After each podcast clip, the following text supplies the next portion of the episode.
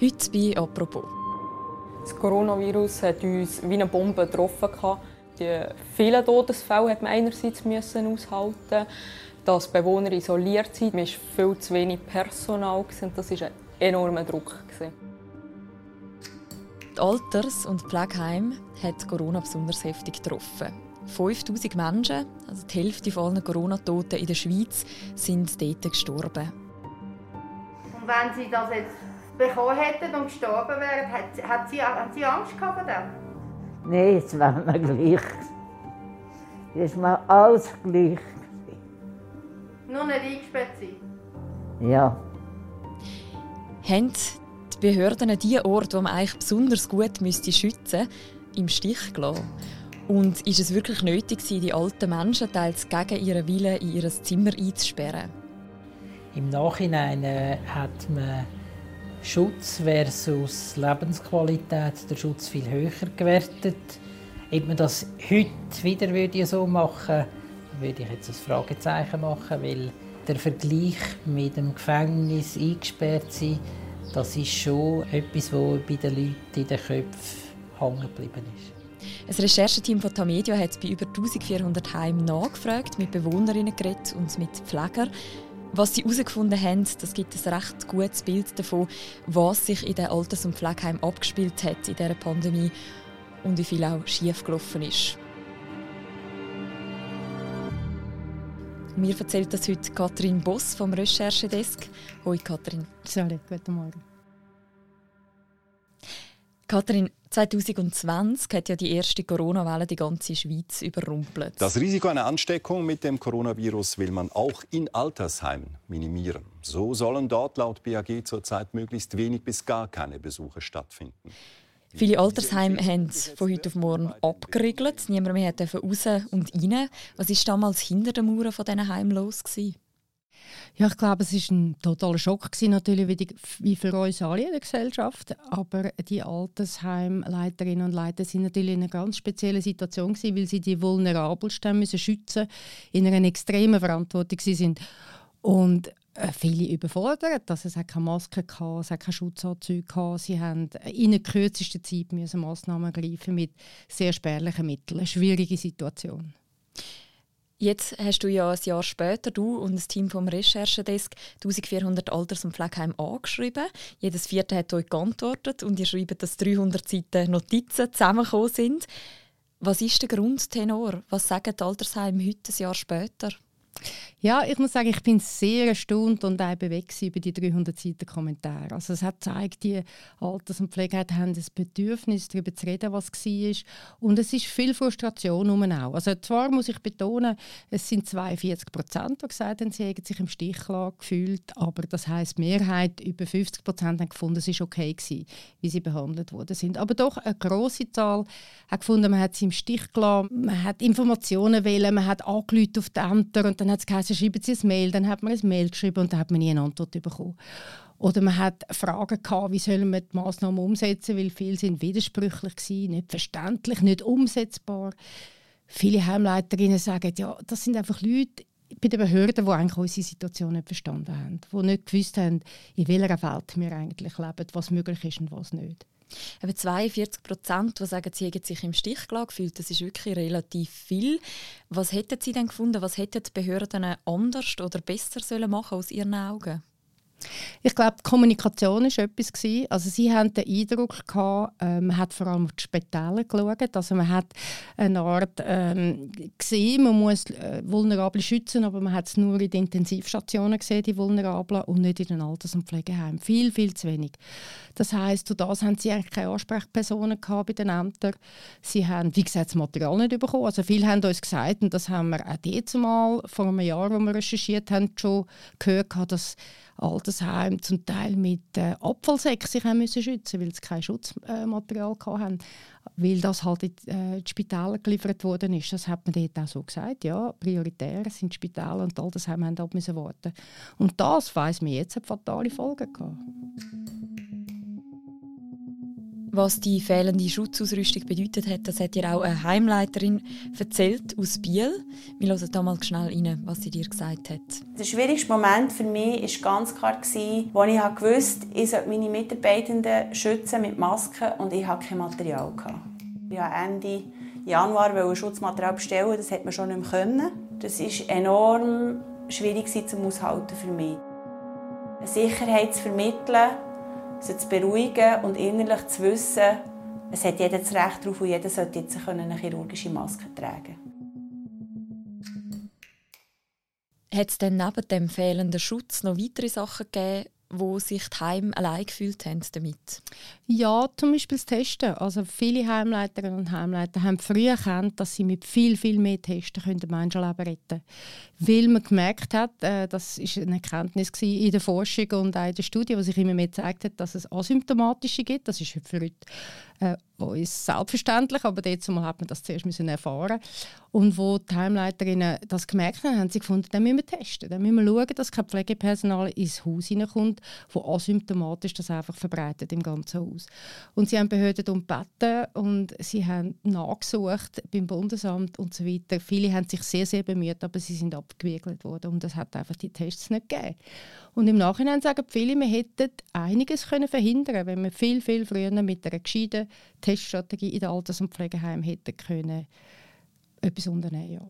Die Heimleiterinnen und Heimleiter und auch das Pflegepersonal, die haben die wirklich schwierige Entscheidungen müssen treffen. Die sind überrumpelt wie der ganze Rest der Schweiz auch. Hat das vielleicht im Nachhinein auch zu falschen Entscheidungen geführt oder zu Sachen, die dann schiefgelaufen sind? Ich glaube, dass es einig, also was ich sehe in den Antworten, dass es viele Heimleiter gibt, die sagen, wir sind wahrscheinlich in der Restriktion ein zu weit gegangen.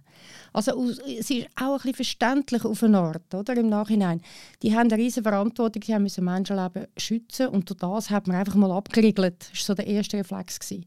Und man hat sich wahrscheinlich über die psychischen Folgen, die das hat, die unsere Umfrage ja auch zeigt, oder, die psychischen Folgen für die Bewohner und Bewohnerinnen ein bisschen zu wenig Gedanken gemacht. Also man hat einfach Türen zugemacht. Man hat ja ganze Heim auch von aus, also so Türen zugemacht, dass die Heimbewohner und Bewohnerinnen wirklich nicht aussehen können. Also auch wenn sie hätten also hergebaut zum Teil, Zum auch. Teil hat man hergebaut. Ja gut, das ist beim einen Heim, aber vor allem zum Besucherinnen abhalten, die dann äh, völlig uneingeladen, selbst im Besuchsverbot einfach aufgekreuzt sind aber auch die Leute einfach eingesperrt. Und das, äh, dort ist man, glaube ich, und das ist vielen bewusst, ein bisschen zu weit gegangen. Man hat zu wenig sich überlegt, was können wir eigentlich verantworten, auch psychisch. Weil viele alte Leute sind natürlich der Meinung, ja, der Virus ist vielleicht schon gefährlich, aber ich bin sowieso im letzten Jahr von meinem Leben, ob ich jetzt an einem Herzinfarkt sterbe oder einem Virus, das ist mir im Grunde genommen einerlei. Das ist die Haltung von einigen oder von vielen, wie wir in der Umfrage hören. Und für die ist das unerträglich. Genau, wir haben ja in dieser Umfrage eben auch mit Bewohnerinnen und Bewohnern geredet von diesen Heimen. Haben die so geschützt sein? Hm, nein, aber nicht. Also viele nicht, oder? Es ist, eine Heimleiterin hat das sehr gut gesagt. Sie hat gesagt, ein Drittel hat wahnsinnig Angst gehabt, total geschützt werden. Ein Drittel hat gefunden, wir haben den Krieg überlebt. Was soll's? Und ein Drittel hat gesagt, nein, es ist mir gleich, wenn ich jetzt sterbe, aber ich will nicht eingesperrt sein.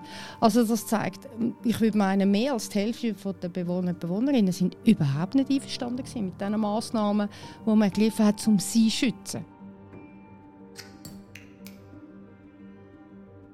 Vor allem, was viele geärgert hat, das haben die Heimleiterinnen und Heimleiter gesagt, ist, dass man sie gar nicht gefragt hat. Also es ist nie irgendwie jemand auf die Idee gekommen, zu fragen oder äh, sich zu erkunden, eine Art, oder? Was wollen denn die alten Leute? Sondern man hat einfach zugetan, geschlossen, die Türen zugetan. Eine Bewohnerin, die du getroffen hast in Biel, das ist Elise Hess. Wir hören mal schnell rein, was sie dir gesagt hat. Sie sagen, draußen spazieren. Ja, weil ich dort oben mit meiner Tochter Schnellkeit haben. Ich hätte nur unten durch dürfen. Nachher, als ich heimkam, haben sie mich gesagt, geh, Mann, die müssen jetzt hier in dem Zimmer bleiben. Dann bin ich also wirklich wie ein Schwerverbrecher behandelt worden. Da sind Sie wie viele Tage im Zimmer eingesperrt? Zehn Tage. Sie hat gesagt, das kommt von Bern, das ist die Vorschrift. Und wenn sie das jetzt bekommen hätten und gestorben wären, hat, hat, sie, hat sie Angst gehabt vor dem? Nein, es war mir gleich. Es war alles gleich. Nur nicht eingesperrt sein? Ja.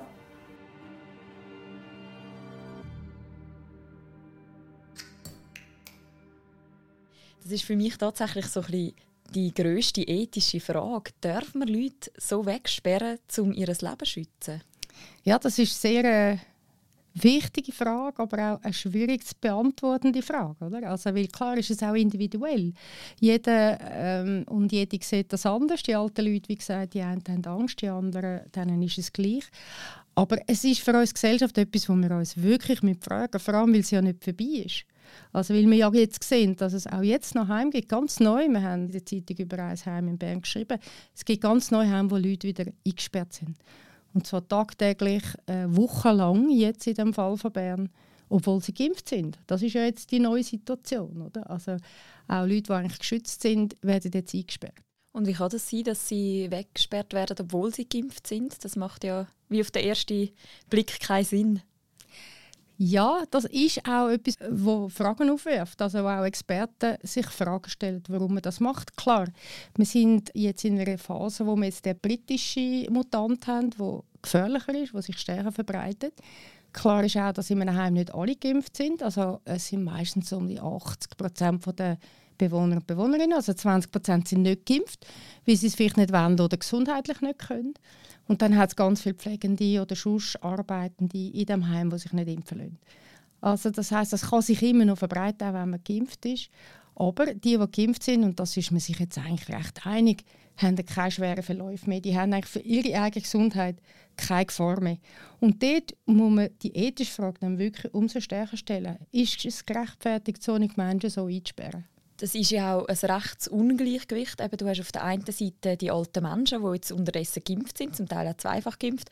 Auf der anderen Seite das Pflegepersonal, das sich zu etwa 30 bis 50 Prozent nur impfen lässt.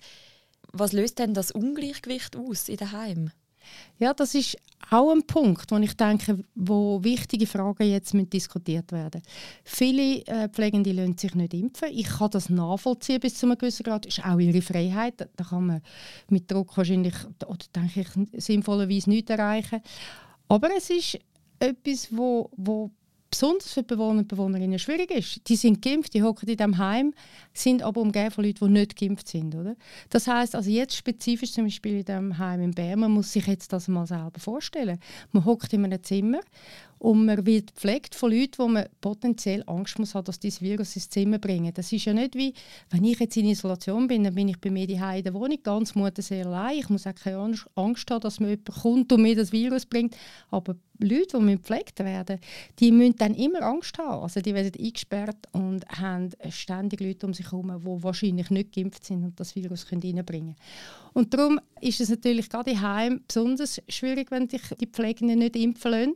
Vor allem jetzt, wo wir so viele Geimpfte haben. Also das heißt für mich im Grunde genommen, dass Isolation im Heim wird es auch weitergehen. Also auch wenn man die alten Leute, oder mindestens zeigt dass das Heim in Bern, wenn man alte Leute durchimpft, ist das noch gar keine Sicherheit, dass sie nachher Freiheit haben.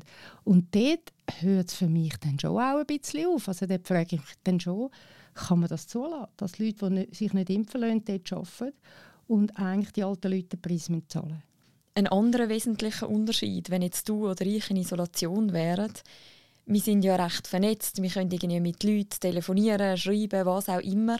Was bedeutet denn eine Isolation psychisch für ältere Menschen? Die haben ja ganz andere Voraussetzungen, wenn sie so abgeschirmt sind von der Außenwelt.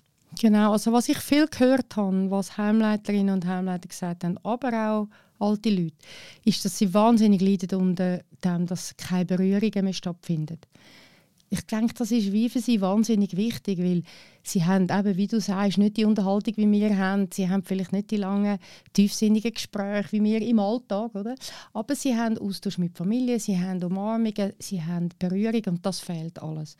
Und das ist ganz, ganz schwierig für sie zu vertragen. Was auch ähm, schwierig ist, was viele sagen, ist besonders bei dementen alten Leuten. Demente alte Leute haben das Bedürfnis, sich viel zu bewegen. Die müssen, also natürlich nicht alle, aber das ist etwas, was man kennt. Ähm, demente Leute wollen laufen. Darum gibt es auch in vielen Heimen so Gänge, wo man so 80 kann laufen und so. Die sind speziell so gebaut, dass das möglich ist, dass sie raus können. Und plötzlich können die nicht mehr raus. Plötzlich müssen die im Zimmer hocken. Das ist Katastrophe für so Menschen. Und bei uns hat es Heimleiter gegeben. Also eine hat uns erzählt, die haben nach einer Woche oder zwei schlicht das Essen verweigert. Nicht mehr gegessen, weil die hat das nicht ausgehalten psychisch. Also ich glaube, die psychischen Folgen, die sind für viele ganz, ganz schlimm. Und das muss man in dem abwägen, eben in diesen ganzen Diskussionen, die jetzt weitergehen. Wie viel Freiheit, wie viel einsperren, ähm, wie viel Freiheit kann man beschneiden, um den Tod zu verhindern. Diese Fragen muss man sich gut überlegen, weil viele sagen natürlich, oder wenn ich jetzt ein Jahr Corona habe, dann muss ich sagen, ist das ein Jahr von meinem Leben, das ist für mich auszuhalten. Aber wenn es das letzte Jahr ist von meinem ganzen Leben, wenn ich als Frau oder Mann weiss, ja, ich habe vielleicht noch fünf, sechs Monate zu leben und in diesen fünf, sechs Monaten sehe ich keine Freunde, keine Familie, ich hocke mehr oder weniger eingesperrt, ich habe eine psychisch äh, ganz schlimme Situation, ich bin depressiv. Das ist ein sch sehr schwieriger Ab Abgang sozusagen vom, von, von dieser Welt. Mhm der Tod gehört ja in einem Altersheim sozusagen ein bisschen zum Alltag. Wie hat denn Corona Sterben verändert? Das hat natürlich mit der Einschränkung und den Massnahmen zu tun, mit dem Besuchsverbot vor allem. Das heißt, Leute sind gestorben und haben nicht können betreut werden. Also die Angehörigen haben an vielen Orten nicht können, äh, stundenlang bei den Angehörigen sein und sie begleiten den Tod.